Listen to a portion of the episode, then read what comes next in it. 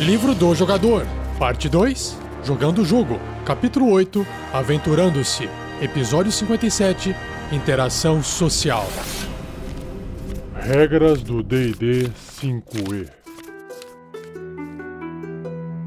Uma produção RPG Next. Seja bem-vindo, seja bem-vinda a mais um Regras do DD 5E. Eu sou Rafael47 e nesse episódio irei apresentar a você o que o livro do jogador do RPG Dungeons and Dragons quinta edição diz sobre as regras de interação social.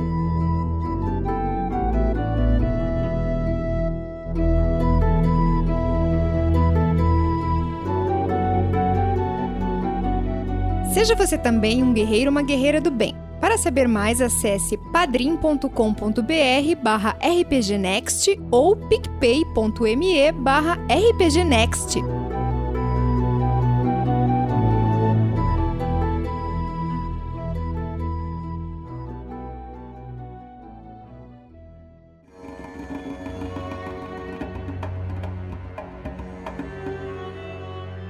Vamos lá, continuando a leitura do livro do jogador do D&D 5e, na página 185, se você puder acompanhar a leitura, se você não estiver fazendo outras coisas, como pedalando, na academia, fazendo compra no mercado, faxina na casa, enfim, se você conseguir acompanhar, você vai poder ler também o que eu estou lendo aqui. E nessa página do livro tem um tópico sobre a interação social. Tá aí, para quem acha que o os jogadores de RPG não têm interação social? Estão enganados! Nós temos interação social sim, só que são interações sociais muitas vezes diferentes, né? Que as pessoas às vezes não compreendem. Mas olha só, o livro diz o seguinte, ó. Explorar masmorras, superar obstáculos e matar monstros são peças chaves das aventuras de D&D. Ou seja, é aquela coisa, né? Aquela velha história, olha, eu não gosto muito de D&D porque tem isso, tem assado. Existem vários sistemas de RPG e o ideal é que cada um escolha o seu. Se você está jogando D&D, provavelmente o que vai acontecer na maior parte das aventuras é matar monstros e explorar masmorras. Então, já deixa bem claro para sua equipe que se eles querem jogar D&D, provavelmente eles vão jogar uma aventura que vai ter esses elementos, ok? Agora, não menos importante, porém, são as interações sociais que os aventureiros têm com os outros habitantes do mundo. A interação assume muitas formas.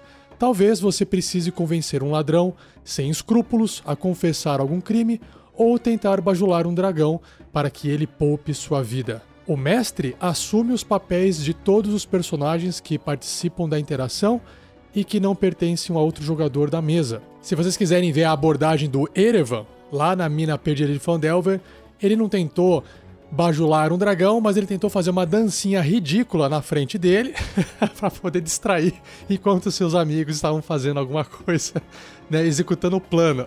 Não deu muito certo, mas ouçam lá a mina perdida de Fandelver do Tarrasque na bota. Continuando, o mestre assume os papéis de todos os personagens que participam da interação e que não pertencem a outro jogador na mesa. Qualquer personagem desse tipo é chamado de personagem do mestre, em português é conhecido como PDM, ou NPC, que é o Non-Player Character, o personagem que não é do jogador. Acho que NPC fica mais interessante do que PDM. Em termos gerais, a atitude de um NPC em relação a você é descrita como amigável, indiferente ou hostil. Então, tem esses três tipos de comportamento. O NPC amigável está disposto a ajudar o seu personagem, enquanto aqueles que estão hostis tentam obstruir o caminho. Logicamente, é mais fácil você obter alguma coisa de um NPC amigável. Então, geralmente, quando você chega numa cidade, você pode ter os três tipos de comportamento dos NPCs ao redor. E provavelmente o mestre vai interpretar aqueles personagens de acordo com cada tipo de comportamento. É claro que nem sempre um NPC que está hostil em relação a você vai demonstrar essa hostilidade. Ele pode estar ali todo sendo gentil, sendo cordial, mas na verdade ele está fazendo um plano ali ou enrolando os aventureiros para que a galera ali se arrume, se planeje bem e faça algum tipo de ataque, por exemplo. Então, é bem comum isso. Agora, o indiferente é quando o pessoal mal te conhece, então, olha, eu sou indiferente, né? Não sei o que você está fazendo aqui, ou simplesmente você está de passagem. E o amigável é aquele que geralmente talvez controle, tem um negócio, né? É dono de uma taverna, ele tem que ser amigável para poder receber as pessoas, para poder fazer as pessoas se sentirem confortáveis e por aí vai.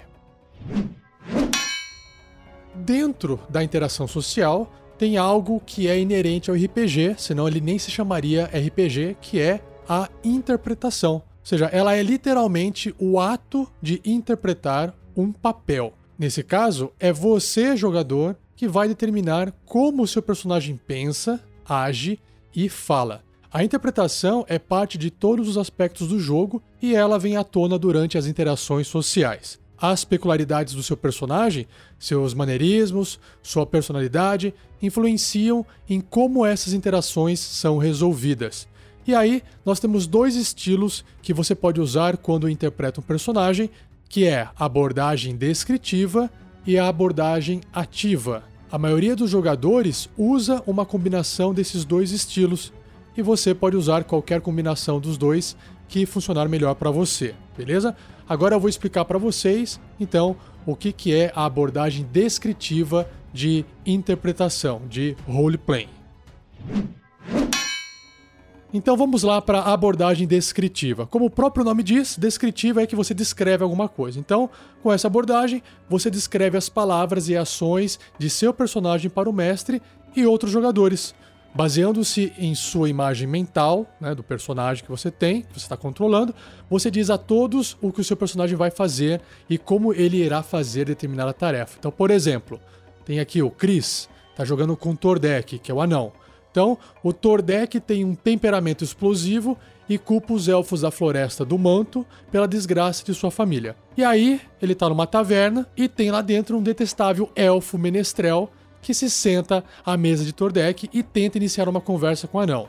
E aí o Chris, que está controlando o Tordek, ele fala assim: Tordek cospe no chão, rosna um insulto para o bardo e vai até o bar. Ele se senta em um banquinho e encara o menestrel antes de pedir outra bebida. Então repare que nesse exemplo o Chris está usando o discurso em terceira pessoa. Ele está falando o que o Tordek faz. E além disso, ele também está transmitindo o humor de Tordek, dando ao mestre uma ideia clara da atitude e das ações do personagem dele. E ao usar essa abordagem descritiva de interpretação, você tem que ter em mente as seguintes coisas, que são três pontos aqui. Número 1. Um, descreva as atitudes e emoções do seu personagem. 2. Concentre-se nas intenções do seu personagem e como os outros podem percebê-las. E 3. Forneça o máximo de detalhes que você se sentir confortável em dizer. E por fim, não se preocupe em fazer as coisas exatamente corretas. Você deve apenas pensar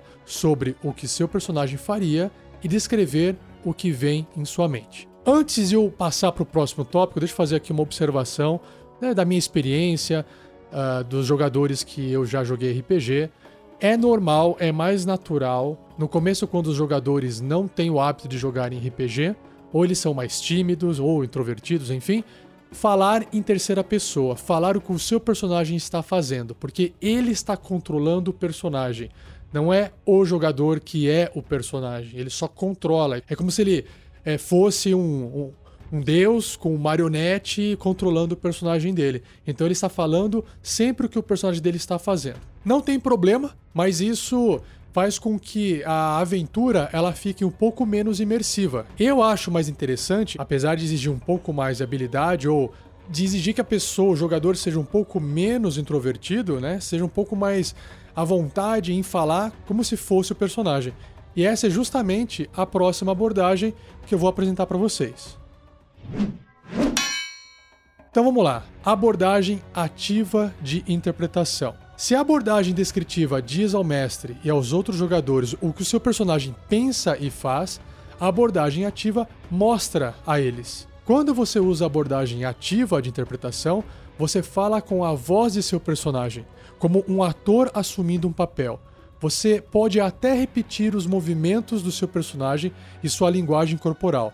Essa abordagem é mais envolvente do que a abordagem descritiva, mas você ainda precisa descrever as coisas que não podem ser razoavelmente demonstradas. Voltando ao exemplo acima ali do Chris, que está interpretando o Tordek. Veja como aquela cena lá do elfo chegando na taverna poderia ter sido resolvida com abordagem ativa. Então, imagina o Chris falando aqui como se fosse o Tordek e eu vou tentar imitar o Chris aqui falando. Então, o Chris ele diz aqui uma voz rouca e profunda. Eu estava me perguntando por que, de repente, o cheiro daqui começou a ficar podre. Se eu quisesse ouvir alguma coisa de você, eu quebraria seu braço e apreciaria seus gritos. Em sua voz normal, Chris em seguida acrescenta: E aí eu me levanto, encaro o elfo e sigo para o bar. Ou seja, ele misturou aqui a abordagem ativa com a abordagem descritiva para poder explicar para o mestre o que, que o seu personagem está fazendo, porque nem sempre interpretando na abordagem ativa fica claro o que está acontecendo. Deixa eu explorar um pouquinho mais essas duas abordagens. E quero dar algumas dicas para vocês que o livro não traz. É muito comum nas partidas RPG os jogadores falarem assim: Ah, o meu personagem vira pro fulano de tal e diz: Ô oh, fulano, tudo bem com você? Na minha concepção, né, não precisa falar que o seu personagem vira para tal personagem e diz. Essa frase, eu viro pro personagem tal e falo tal coisa, não precisa nem ser falada pelos jogadores. É um hábito. É um hábito que o pessoal tem de falar para poder falar, olha, vou falar com você agora. Então, na minha opinião, não precisa existir isso. Por quê? Basta você simplesmente usar a abordagem ativa e você já falar com o personagem. Então, por exemplo, vamos pegar aqui o Tordek e o elfo, né? o anão Tordek e esse elfo estranho aí. Eu não preciso falar assim pro mestre, mestre, então o Tordek vira pro elfo e fala o seguinte. Não precisa fazer isso. Simplesmente fale. Ô elfo, por que, que você está aqui nesse bar? Saia daqui! Entendeu? Você não precisa dizer que você vira e fala. É, esse é um hábito, é um costume que o pessoal cria da abordagem descritiva. De tanto estar acostumado, às vezes, a falar em, é, de forma descritiva, o pessoal não consegue tirar a, a descrição do que ele quer fazer. Inclusive, ele descreve o que ele vai falar. Não precisa descrever o que você vai falar. Basta falar, certo? Uma outra coisa também que eu acho legal que dá para adaptar. Às vezes as pessoas estão fazendo muitas coisas, que nem vamos pegar a situação do bar. Ah, eu pego e tomo uma bebida. Ah, eu pego e me levanto. Ah, eu, eu pego e cedo o meu lugar para o elfo se sentar. Eu não preciso também descrever isso para o mestre, eu posso também interpretar na forma ativa. Então, por exemplo, vamos supor que o seu anão está sentado, ele resolveu ser educado com aquele elfo. Ele não precisa dizer, ah, então ele se levanta e deixa o elfo sentar, oferece a cadeira para o elfo sentar. Não precisa, você pode fazer isso de forma ativa. Como é que a gente poderia fazer? Eu vou fazer aqui para vocês. Ah, só um minuto então, elfo. Peraí, deixa eu levantar aqui da minha cadeira. Bom, sente-se. Por favor, pegue o meu lugar, sinta-se à vontade. Tá vendo? Eu ofereci a cadeira pro elfo de forma ativa e não de forma descritiva. Um outro exemplo pra gente poder terminar aqui. Às vezes o pessoal, os jogadores estão jogando e querem transferir os itens entre eles. Então, às vezes um fala assim: "Ah, o meu personagem entrega a espada pro amigo. Não, também não precisa falar dessa forma. Também pode falar de forma ativa. Vamos lá. Tordek de repente resolve entregar para esse elfo uma adaga. Então, ao invés de eu falar, eu entrego uma adaga pro elfo, eu posso falar assim: Ei, elfo, olha só, pegue essa adaga minha, fique com você, será importante na sua jornada. E de repente, vamos supor que o elfo não queira. Ele pode falar assim, né, o jogador: Ah, eu recuso. Eu recuso a adaga do Tordek. Ele pode fazer isso em primeira pessoa, na abordagem ativa. Não, obrigado, gentil anão. Eu não precisarei da sua adaga. Vocês entenderam? Claro que isso exige treinamento, é claro que exige prática, mas estou aqui apenas dando essas dicas para vocês para que vocês vão se acostumando e transformando uma partida que tem muita descrição em uma partida que tem mais abordagem ativa, beleza?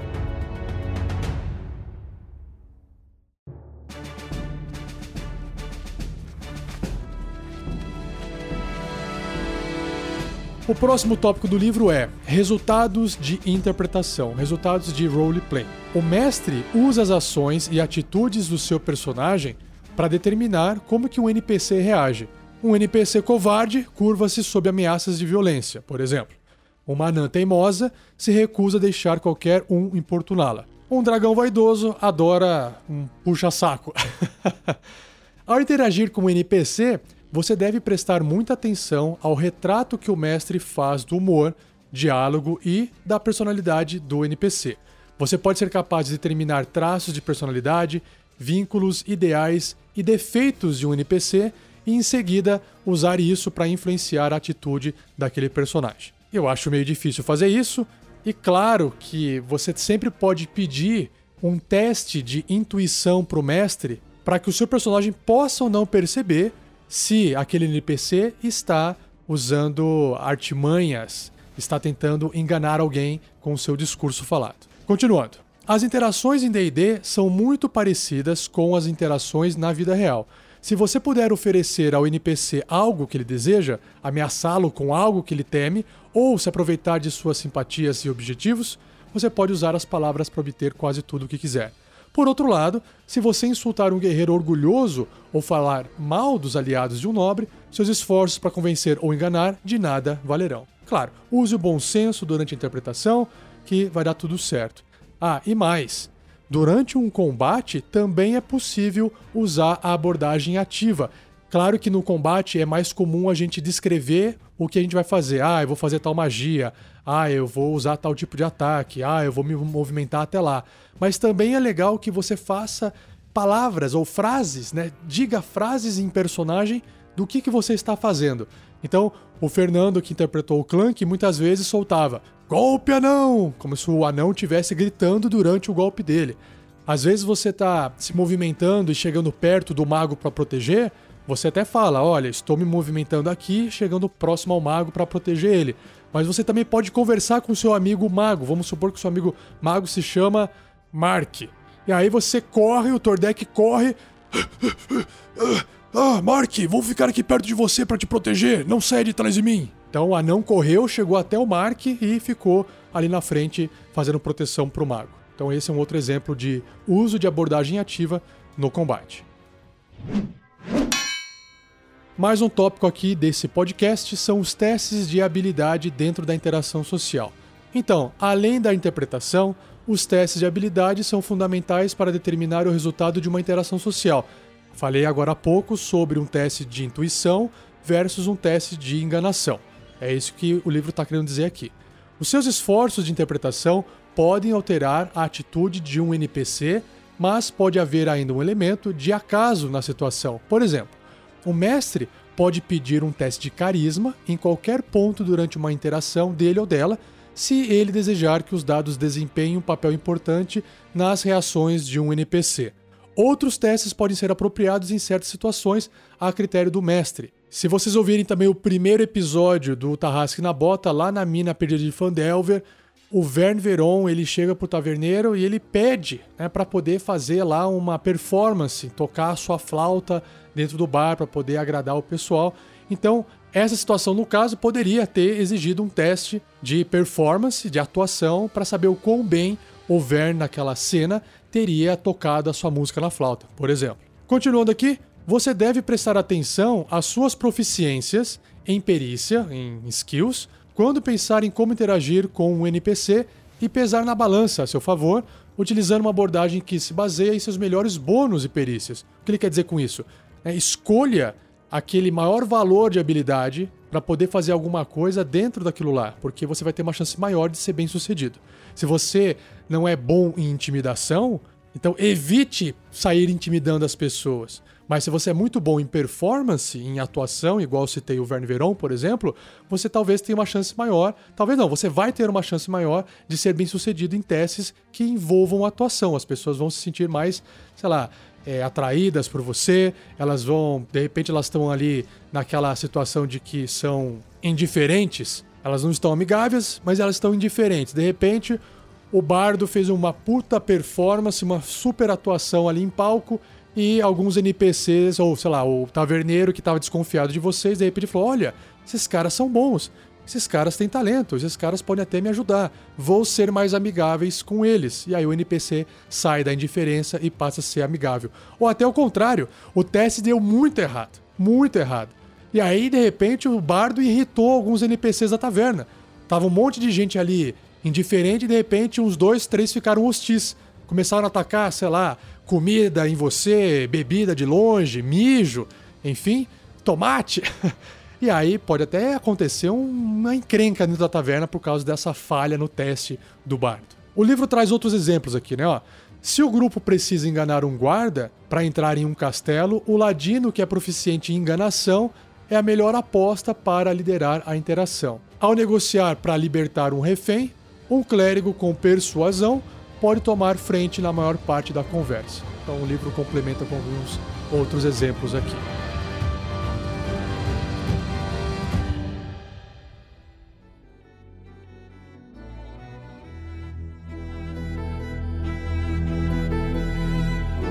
E assim eu encerro mais um episódio. Esse foi mais curtinho. Se você gostou, por favor, não esqueça de compartilhar esse episódio com seus amigos, amigas, jogadores, jogadoras, mestres e mestras. E claro, continue a discussão desse episódio no post dele. Então você pode escrever pra gente onde quer que você tenha ouvido esses episódios que a gente vai poder responder, ou as outras pessoas vão poder ler o que você escreveu e você gera uma discussão. Vocês preferem abordagem ativa, abordagem descritiva?